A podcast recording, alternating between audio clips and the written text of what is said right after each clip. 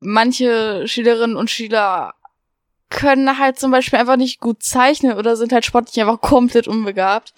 Also ich finde, gerade bei Kunst und Sport müsste man vielleicht irgendwie eine andere Lösung finden. Pausenbrot bei Salon 5. Hey Leute, ich bin Salon 5 Jugendreporterin Eileen und heute hier mit Eva. Hallo. Hi Eva. Und bei uns geht's heute darum, was künstliche Intelligenz eigentlich so ist und wie wir sie auch in der Zukunft nutzen könnten. Eva, was ist künstliche Intelligenz denn überhaupt? Künstliche Intelligenz ist eine Art Programm, welche verschiedene Aufgaben übernehmen kann, von Bilder erstellen zu Text erstellen. Man, kann damit viele komplexe Aufgaben lösen, mal eben die Hausaufgaben damit machen. Hast du zum Beispiel mal Hausaufgaben damit benutzt? Also. Ah, also tatsächlich nicht, weil ich Angst hatte, dass die KI, das ist die Abkürzung für künstliche Intelligenz, ähm, das besser machen würde als ich. Und deshalb habe ich es einfach, glaube ich, nie für Hausaufgaben benutzt. Also ich habe mal recherchiert, aber ich habe jetzt nie irgendwie ChatGPT konkrete Aufgaben gestellt und dann mach das mal bitte für mich oder so. Das habe ich noch nicht getan. Hast du es getan? Also hin und wieder, wenn man die Not drängt und die Hausaufgaben bis morgen fertig sein muss. Ein Geständnis. ich hoffe, meine Lehrer hören das nicht. Bist du zufrieden mit dem, was dann rauskommt? Ähm, also hauptsächlich benutze ich es eigentlich mehr als Inspiration oder bei Bilderstellung für irgendwelche Roleplays. Aber eins zu eins Copy-Paste würde ich das jetzt nicht benutzen, zumal Lehrer ja angeblich irgendwelche Strategien entwickelt haben, womit sie Davon das dann. habe ich auch schon gehört. Mich würde echt mal interessieren, woran die das so ausmachen. Ich weiß es nicht. Also ich glaube, es gibt so eine Software, die dann das prüfen kann. Also dass es dann, glaube ich, noch eine KI gibt, die prüft, ob das, was gemacht wurde, von einer anderen KI erstellt wurde. Ähm, aber ich finde das schon krass, dass LehrerInnen schon explizit darauf hingewiesen werden müssen, das zu überprüfen. Ja, aber dann frage ich mich, welcher Lehrer tut sich freiwillig an und, äh, keine Ahnung, überprüft mal eben 30 Texte. Ich weiß es nicht, aber das Ding ist, es macht schon Sinn, meiner Meinung nach, künstliche Intelligenz in das Bildungssystem einzubetten und darüber zu informieren und aufzuklären, ähm, weil das ist gerade super aktuell und ich glaube, in Zukunft wird das einfach noch viel, viel weitergehen. Und wenn man halt so früh wie möglich dann anfängt, sich damit zu beschäftigen und dann schon zu checken, okay, das ist von der KI oder die KI könnte da nützlich sein, ohne dass sie irgendwie äh, die eigenen Lernschritte der SchülerInnen wegnimmt, macht das schon Sinn, finde ich, dass man sich das näher auch im Bildungsbereich anguckt. Was ja. denkst du dazu?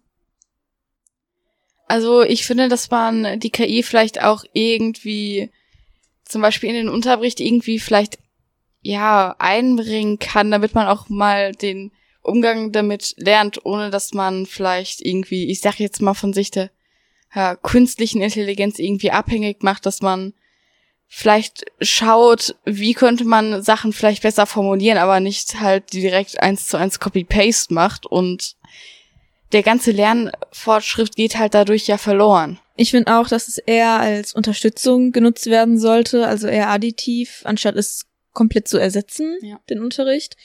Ähm, da sehe ich nämlich auch keinen Sinn drin. Aber wir wollen ja heute im Podcast nicht nur über KI in der Schule reden, sondern auch, was wir denken, wie es in der Zukunft damit aussehen wird.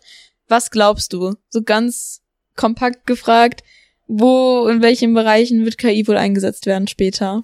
Also ich denke mal, es wird wahrscheinlich auch im Krieg benutzt, weil es ist so, dass in manchen Bereichen sogar schon KI in der Kriegsführung benutzt wird und damit auch chemische Waffen hergestellt werden. Und ich denke mal, das wird sich einfach noch mal in einem größeren Maße ausbreiten, dass die dann wahrscheinlich noch mehr Macht bekommen im Krieg. Aber ich denke, es wird auch mehr in der Gesundheit eingesetzt, weil mit KI können zum Beispiel auch viel schneller vielleicht Medikamente gefunden werden.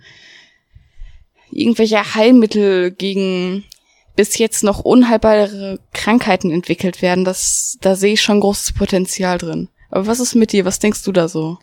Zu? Also großes Potenzial ist da auf jeden Fall. Also in der Gesundheit, in der Technik, auch an sich selbst so, äh, im Alltag auch. Also ich glaube, das kann den Menschen schon, das kann für den Menschen super nützlich sein. Aber natürlich sehe ich da auch die Gefahren. Und man merkt auch, dass die Menschen ähm, die Gefahren zumindest zum Teil sehen und auch vor allem Angst davor haben. Ja. Also ich höre voll oft sowas wie, die KI nimmt uns so alle die Arbeitsplätze weg, deshalb werden bestimmte Arbeitsplätze, die werden davon ersetzt und werden dann nutzlos für den Menschen, sage ich mal in Anführungsstrichen. Und ähm, ich glaube, dass es bei so einer Angst super wichtig ist, sich zu informieren und aufzuklären und sich nicht im Kopf irgendeine Vorstellung von einer KI zu machen, die das ganz große Böse ist, ohne ganz genau zu wissen, was es damit eigentlich auf sich hat. Ja. Glaubst du, dass die KI im späteren Leben im Großteil zum Positiven oder eher zum Negativen genutzt wird? Oh, das ist eine sehr, sehr interessante Frage. Dankeschön. Also ich denke mal, sie wird auch in der Wirtschaft und auch in der Medizin weiter benutzt werden, aber ich denke halt auch zur Waffenherstellung. Das heißt, sowohl als auch, es gibt ja auch die Theorie, dass die KI uns vielleicht auch mal irgendwann überrennen wird. Ja. Fällt dir da ein bestimmtes Programm zu ein, wo wir vorher schon ein bisschen drüber gesprochen hatten? Ähm, ja, und zwar gäbe es da Chaos GPT, das ist quasi sowas wie der jüngere Bruder von ChatGPT, nur dass Chaos GPT halt versucht, die Menschheit zu vernichten, für Chaos zu sorgen, die Menschen zu manipulieren und sich letztendlich unsterbbar zu machen. Ist das aber auch von einer seriösen Quelle? Ist es von OpenAI? Oder von wem ist das eigentlich? Ähm, das habe ich tatsächlich von einem Freund rausgefunden und dann habe ich da auch mal ein bisschen mehr dazu nachrecherchiert. Die genaue Quelle fällt mir dazu jetzt nicht aus dem Kopf ein, aber es war auf jeden Fall eine seriöse Quelle. Also das wird auf jeden Fall von Wissenschaftlern und Expertinnen durchgeführt. Und das kann man dann auch zum Teil auf zum Beispiel YouTube nachverfolgen. Nur auf Instagram, Facebook etc. wurde ähm, der Inhalt da gesperrt und zwar hatte die KI da auch ein ja, ein Account und da wurden halt ein paar menschenfeindliche Sachen gepostet. Oh mein Gott. Also, ich habe, bevor wir darüber gesprochen haben, noch nie etwas davon gehört. Und ich war etwas schockiert, aber also krass, aber das ist ja dann auch von Menschen generiert um anderen Menschen Angst zu machen? Also das Experiment dient dazu, um zu schauen, ob KI in der Zukunft wirklich mal die Menschheit vielleicht irgendwie auslöschen könnte. Ah, okay. Ähm, also das heißt, es wird nur bis zu einem gewissen Grad weitergeführt, aber halt so weit, dass es nicht irgendwie für die, für die Menschheit gefährlich werden könnte oder so. Also das bleibt schon noch im Rahmen. Okay, das ist ja zumindest etwas beruhigend. Merkst du vielleicht dass auch dein Umfeld oder deine Freundinnen KIs nutzen? Bei denen kriegt man das entweder nicht so sehr mit oder die benutzen es halt einfach gar nicht. Aber ich denke, äh, da sind schon ein paar oder paar ein oder andere kleine Schlitzohren dabei, die das auch benutzen. Liebe Lehrerinnen und Lehrer, ihr habt nichts gehört. Ach, aber es wird, glaube ich, schon wirklich, wirklich oft in der Schule benutzt. Also ich habe einen kleinen Bruder, der auch zur Schule geht und ich höre auch viel, also ich höre auch, dass gerade zur Zeit super viel recherchiert wird und es ist auch digitaler geworden ist. Wie ist denn die Digitalisierung so an deiner Schule? Seid ihr schon weit vorgeschritten? Mm, also, das ganze Projekt ist gefühlt irgendwie mit der Deutschen Bahn gefahren. Aber an sich, inzwischen hat es sich ganz gut etabliert. Wir haben inzwischen eigentlich bis auf die Fünfer und Sechser, glaube ich, alle iPads inzwischen. Krass. Und ja, inzwischen dürfen wir uns halt aussuchen, ob wir halt weiter analog schreiben oder auf dem iPad. Inzwischen haben wir dann auch für die Hauptfächer E-Books bekommen. Oh mein Gott, zusätzlich zum iPad? Ja. Krass. Ja, das ist auf jeden Fall ein großer Vorteil, wenn man gefühlt nicht zehn Kilo mit sich schleppen muss, nur allein für die Hauptfächer. Das ist auf jeden Fall angenehmer. Wie ist das denn bei dir so? Also bei mir gab es auch viel Digitalisierung. Meine Stufe hat auch noch iPads bekommen. Äh, wir haben keine E-Books bekommen. Vielleicht ist das mittlerweile so. I don't know. Ich habe letztes Jahr Abi gemacht. Ähm, aber was ich richtig krass fand, das weiß ich noch, ist, als wir so digitale Whiteboards bekommen haben. oh, Ähm, Whiteboards sind so geil. und diese Digital Boards waren so cool, weil man konnte sie so nach oben schieben und nach unten und ähm, das war einfach so eine digitale Tafel. Also kennen viele bestimmt auch aus deren Schule oder Schulzeit. Und äh, als wir das bekommen haben, das ist nämlich auch fast in jedem Klassenraum bei uns vertreten gewesen, Ja. war ich, also, das hat mich so beeindruckt. ähm, ich wollte die ganze Zeit daran schreiben und ich fand das einfach krass, endlich so einen Kontakt auch dazu zu haben. Und das war dann auch so der Beginn, würde ich sagen, der so krasseren Digitalisierung an meiner Schule, sage ich mal, neben jetzt den Computerräumen, die wir sowieso hatten. Mhm. Ich finde das toll, wie wir auch vom Thema KI einfach zur Digitalisierung abgedriftet sind. I know. Können wir doch direkt in die Schule, in das Schulsystem noch mal ein bisschen drauf eingehen. Einfach, einmal so alles mitnehmen. Oh ja, auf jeden Fall. also du gehst ja gerade noch zur Schule. Bist du im G8 oder G9-System? Also unsere Stufe ist jetzt mittlerweile im G9-System. Das heißt, wir haben ein weiteres Schuljahr leider. Bist du kein Fan von der Idee? Ähm, nicht wirklich, aber ich finde es eigentlich schon ganz passend, weil wir können halt nach der Schule halt direkt arbeiten gehen. Das heißt, wir haben nicht dieses Jahr Pause, was wir dann quasi machen müssen. Das heißt, wir sind dann 18, können direkt schon alles machen. Das ist eigentlich schon ganz praktisch und ja, wir müssen halt, dieser Lernstoff wird halt nicht direkt so in einen reingeprügelt, sage ich jetzt mal. Mm. Es ist halt einfach alles ein bisschen entspannter dadurch, dass der Lernstoff halt auf ein weiteres Jahr noch ein bisschen aufgeteilt wurde. Also das kann ich auf jeden Fall nachvollziehen, sag ich mal so. Ähm, denn ich hatte das G8-System, das heißt acht Jahre. Und ähm, man hat schon gemerkt, dass sehr krass versucht wird, so viel Inhalt wie möglich in einen sehr kurzen Zeitraum zu vermitteln. Ich glaube, was wirklich gefehlt hat, ist, dass Schüler ihre Individualität entweder nicht ausdrücken konnten, weil sie keine Zeit dafür hatten, oder weil die LehrerInnen keine Zeit hatten, denen die Plattform zu bieten, sich zu finden, ihre Interessen zu entdecken, weil ich finde, das gehört irgendwie auch zur Schulzeit dazu. Ähm, klar, die Berufsorientierung, die man hat, ist Ja, super, klar.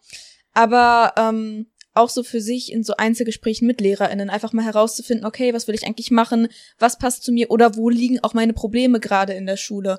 Habe ich Probleme mit der Grammatik im Deutschunterricht? Was kann man da machen? Welche Alternativen gibt es? Oder welche Lernmethode kann ich für mich dort herausfinden? Oder habe ich irgendwie Schwierigkeiten in Mathematik oder so? Und ähm, ich glaube, dass sich das zwar viele LehrerInnen, ich sehe das mal jetzt sehr positiv, sich wünschen würden, bieten zu können. Ich glaube, die LehrerInnen sind da eigentlich auch sehr oft auf der Seite der SchülerInnen, aber durch das Bildungssystem einfach keine Möglichkeit dazu haben, weil halt keine Zeit da ist. Und deshalb freue ich mich sehr für dich und auch alle anderen SchülerInnen, die jetzt eigentlich dieses ähm, G9-System haben, weil das wird zwar auch nicht alle Probleme lösen, so, es kann immer noch sein, dass die Individualität nicht im Fokus steht, aber es gibt dem Ganzen wenigstens so eine größere Chance, realisiert zu werden. Ja. Und ja, dass das wenigstens da ist, freut mich einfach total. Es ist schon mal ein Anfang. Genau. Wie stehst du denn sonst so zum Schulsystem? Ähm, ich betrachte es in manchen Bereichen echt kritisch, weil manche Schülerinnen und Schüler können halt zum Beispiel einfach nicht gut zeichnen oder sind halt sportlich einfach komplett unbegabt. Also ich finde, gerade bei Kunst und Sport müsste man vielleicht irgendwie eine andere Lösung finden, dass man vielleicht nicht irgendwie Noten gibt, sondern vielleicht irgendwie so eine Leistungseinschätzung oder sowas, die halt nicht irgendwie direkt in die Benotung irgendwie einfließt. Dass man da vielleicht irgendwie eine andere Lösung findet, weil manche sind halt einfach beeinträchtigt und ja, Sport und Kunst hängen halt wirklich vom eigenen Skill, sage ich jetzt mal ab. Das ist, finde ich, echt unfair. Ja, also der Sportunterricht bei mir, ich mochte den tatsächlich in meinen letzten Jahren wegen meinem Lehrer. Ich hatte einen sehr guten Lehrer und auch mein Kurs war echt cool. Wir hatten Tanzen und Badminton. Das uh. konnten wir dann wählen, ja. Und das habe ich auch echt gerne gemacht so. Aber ähm, die Benotung auch im anderen Sportunterricht, so die Jahre davor, ist halt schon sehr unfair. Also das, was du auch schon meintest, diese Tabellen und dass diese Zahlen und Uhrzeiten, die man rennt oder so, wirklich krass festgelegt sind, das ist schon echt hart und ich finde es eigentlich, ich find's eigentlich schön, dass man Sportunterricht in dem Sinne hat, dass Jugendliche die Möglichkeit haben, sich auszutoben, also sich frei ja. bewegen zu können, neue Sportarten auszuprobieren, Interessen zu entdecken. Das finde ich eigentlich voll cool, weil es ist auch gesund, sich zu bewegen. Und es wäre schön, wenn man das in einem Safe Space tun könnte, dass man sich ausprobiert und nicht zu denken, oh mein Gott, ich muss jetzt das machen und das was für eine, sonst was für eine Leistung erbringen, nur damit ich noch die eine Note bekommen kann. Also das finde ich echt komisch. Und ähm, zum Kunstunterricht. Ähm, ich mochte es, dass wir Ruhe hatten in dieser Zeit, weil natürlich, man hatte auch ein bisschen Theorie gemacht und so, aber ansonsten konnten wir zeichnen. Und ich kann gar nicht zeichnen. Ich kann Cartoons zeichnen, aber ansonsten nicht so wirklich. Und das sind wirklich, also ich stimme dir total zu, das sind einfach so Fächer, da kommt es so sehr drauf an, ob du es kannst. Ähm, du kannst es auch lernen, meiner Meinung nach, aber dann musst du schon sehr viel deiner Zeit dedicaten. Das kommt natürlich ne, auf deine Situation an auch ähm, und auf deinen Körper und alles. Und deshalb, also die beiden Fächer sind schon echt so sehr gute Beispiele, um das Bildungssystem vielleicht auch mal so ein bisschen zu kritisieren. Ja. Also so ein bisschen Überarbeitung würde da an den beiden Punkten vielleicht nicht unbedingt schaden. Auf jeden Fall. Wie stehst du generell so zu Noten? Ähm, ich finde, es ist eigentlich schon eine ganz gute Sache, aber man muss sich halt immer im Hinterkopf behalten, dass Noten nichts über einen aussagen. Und ich denke, Noten nehmen sich manche einfach viel zu sehr zu Herzen. Das bekomme ich tatsächlich auch mit. Also es ist bei super vielen der Fall, dass sie dann anfangen, sich über ihre eigenen Noten zu definieren. Und das ist super gefährlich, weil klar, äh, falls man gute Noten bekommt, total schön und man freut sich. Aber ich glaube, es ist auch so, so wichtig zu realisieren, dass eine Note nicht dich widerspiegelt als ganzen Menschen und deine Potenziale und nicht mal oft deinen Wissensstand widerspiegelt, was ja viele denken, weil natürlich man hat gelernt, dann hat man den Test und dann die Arbeit oder so und dann kriegt man halt eben die Note. Aber es hat auch so viel damit zu tun, was gerade in einem selbst vorgeht, ob man ja. gut geschlafen hat, wie der Lehrer oder die Lehrerin gerade drauf ist, ähm, ob das Thema einen so sehr motiviert, dass man sich denkt, oh mein Gott, ja, ich lese jetzt 30 Seiten dazu oder so von mir aus. Oder ob man eigentlich keine Ahnung Musikerin werden möchte und sich jetzt mit Sport auseinanderfassen muss, so weißt du? Und da finde ich das Notensystem schon echt hart, weil es manchmal sein kann, dass man Noten bekommt in Fächern, die einen nicht interessieren, die man auch für die Zukunft nicht benötigt, für den Karriereweg, den man ja. gerne wählen möchte, die aber trotzdem verhindern können, dass du diesen Karriereweg gehst auch wenn das Fach an sich eigentlich gar nichts mit diesem Karriereweg zu tun hat. Und das macht mich irgendwie so wütend, weil es darum geht, dass jeder Mensch seinen individuellen Weg findet und seine Potenziale entfaltet und das durch paar Noten auf einem Stück Papier manchmal nicht realisieren kann. Also das finde ich sehr schade. Aber ich würde auch gerne mal auf den ähm, gerade Deutsch- und Matheunterricht zurückkommen, weil ich meine, welcher Mensch braucht schon Gedichtsanalysen? also, ich glaube, kein Mensch oder vielleicht ganz, ganz wenige, so gefühlt ein Prozent der Menschen überhaupt, die die Schlude abgeschlossen haben, haben vielleicht jemals Gedichtsanalyse wieder gebraucht. Also, kann man dafür nicht vielleicht irgendwie dieses Thema beiseite schaffen und vielleicht dann irgendwie sowas wie eine Stunde, keine Ahnung, Allgemeinwissen oder Hauswirtschaft äh, wieder einführen? Das wäre doch so viel praktischer. Also ich fand Gedichtsanalysen tatsächlich interessant, weil weil ich äh, mich einfach sehr für Literatur interessiere und es hat mir Spaß gemacht, mir das anzugucken, aber genauso wie du sagst, es ist halt ein Interesse von mir, ein persönliches Interesse von mir. Aber für jemanden, der das auch später nicht braucht und sich auch nicht persönlich dafür interessiert, der braucht es halt auch nicht. So.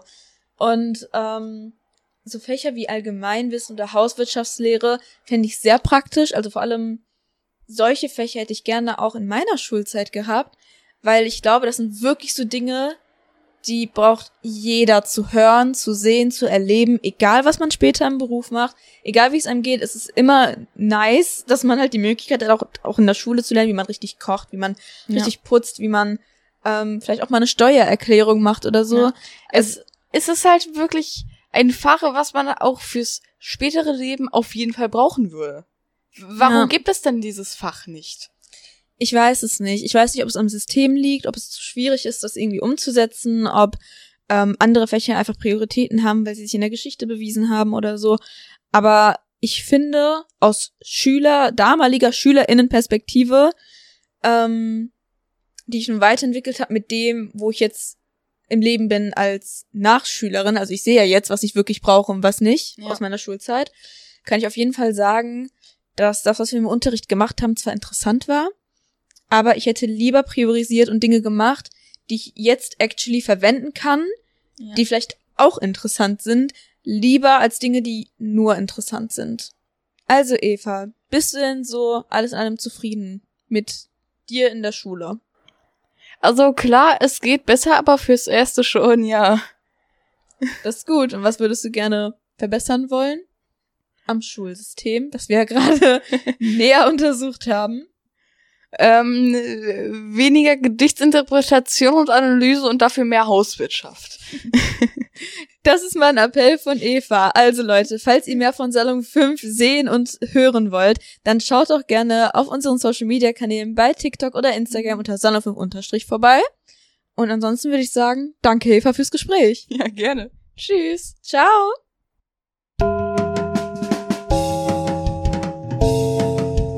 Pausenbrot bei Salon 5.